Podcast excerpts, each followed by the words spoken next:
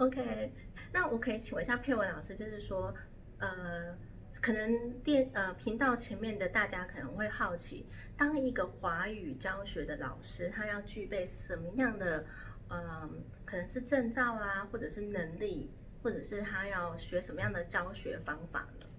嗯，那我觉得教学这个工作呢，因为它是与人有关的工作，对，那当然它要呃，它要涉及的技巧啊会比较多元一点，嗯因为它跟人有关嘛。对那当然，首先我们必须身为一个老师，我们必须要对自己所教授的这个科目必须要很熟练嘛。对对，那接下来呢，我们当然要学习，比如说班级经营啊，那这个呃课堂的带动啊，这些怎么样呃做一个领导，在课堂上做一个领导和引导嗯这样的技巧都是必须的。那我我个人是认为呢，身为一个语言的老师，对这个教师的 character 就是人、这个人格特质也很重要，因为我们在传达一个文化。对，那大部分中对中国的文化这样子，对对对，那特别大部分我们的学生可能本身是对在国外长大的，嗯对，那他们透过一个老师，他们在班级里面，他们除了想要学的这个语言使用语言的技巧之外，对，他们也会，其实他们也对这个中国的文化很好奇，嗯那他们也是透过这个在讲台上的老师来认识他们正在学的这个语言背后带来的文化。嗯哼，对嗯，了解。那因为佩文老师他教中文已经有八九年这样的经验了，我想问一下，就是说，呃，你做这份工作，你最开心的地方是什么？这样，我相信身为一个老师，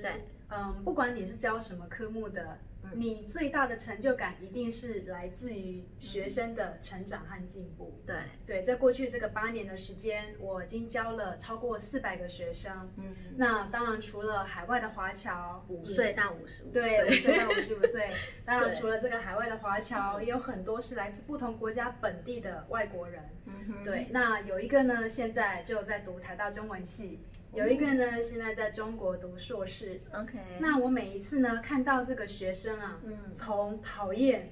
这个，甚至是恐惧这个科目，嗯，那经过了我的辅导，都能够在三个月里面，哎，就能够有一个大幅度的进步。嗯哼，所以每一次只要我看到学生有进步，嗯然后家长很肯定，这就是我一个很大成就感的来源了。对，其实学呃外国人他们学中文就很像我们呃在学英文一样，你前面一定会经过一个恐惧或者是不安啊、焦虑啊。可是如果说你遇到一个好的老师，他懂得知道怎么去引导你，或者是知道怎么去教教你怎么样突破这个障碍，其实他就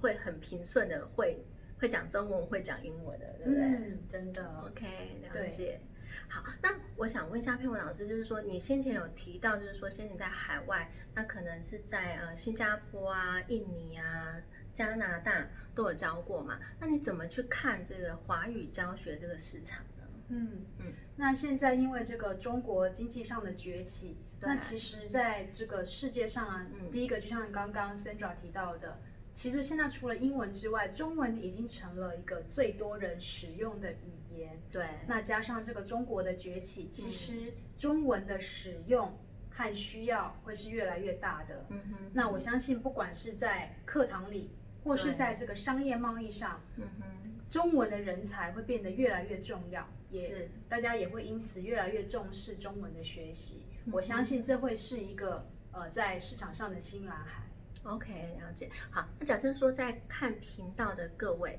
你们对于华语教学有兴趣，然后你们想要请教佩文老师一些问题的话，呃，佩文老师他很乐意回答你们的问题，但是就是说，因为每个人每一行都有每一行的专业嘛，那我们这算是呃佩文老师他也觉得，哎，透过自己的专业，然后去呃去帮助更需要帮助的人是非常好的一件事情。那你们可以呃捐款到我们底下这三个机构。这样子，那如果说，哎，你们不管你捐多少，其实就是一种心意，这样子。那你可以把你的问题呢，呃，写到这下面的 email，那我们会转交给佩文老师，然后由他来回答，这样子。好，那我们今天就非常谢谢佩文老师他谢谢他带来的那个分享，谢谢，拜拜，谢谢下次拜拜见。